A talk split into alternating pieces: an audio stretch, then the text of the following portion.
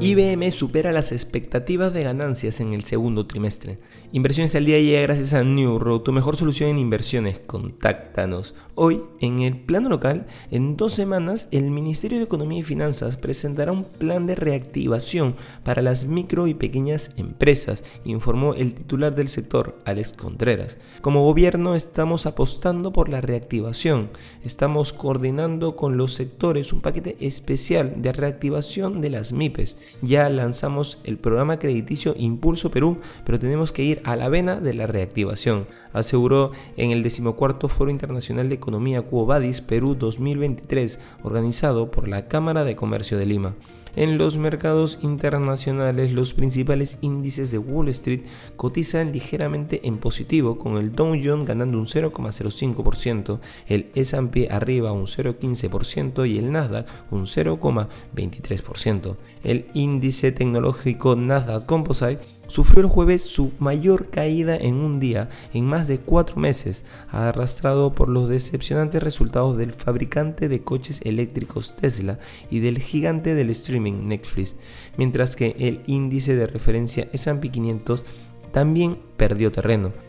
El entusiasmo por la inteligencia artificial ha contribuido en gran medida a un reciente aumento de las acciones tecnológicas que ha ayudado a impulsar un salto en los mercados bursátiles este año. Por otro lado, las acciones de International Business Machine IBM subieron más de un 2% tras unos beneficios en el segundo trimestre mejores de lo esperado, de 2,02 dólares por acción, sobre unas ventas por debajo de la media de 15,58 dólares.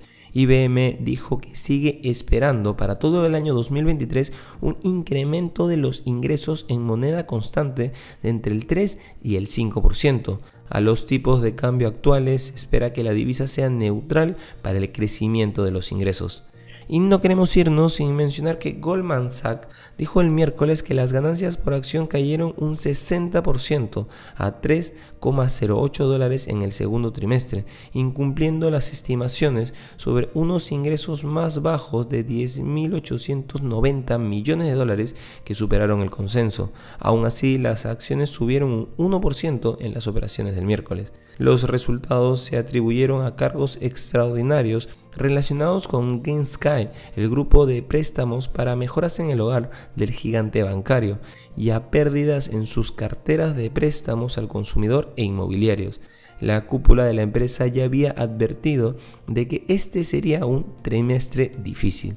Las comisiones de banca de inversión también cayeron un 20% hasta los 1.430 millones de dólares, mientras que los ingresos por negociación fija, divisas y materias primas se redujeron en más de una cuarta parte. Estas han sido las noticias más importantes de hoy, viernes 21 de julio del 2023. Yo soy Eduardo Ballesteros, que tengas un feliz viernes.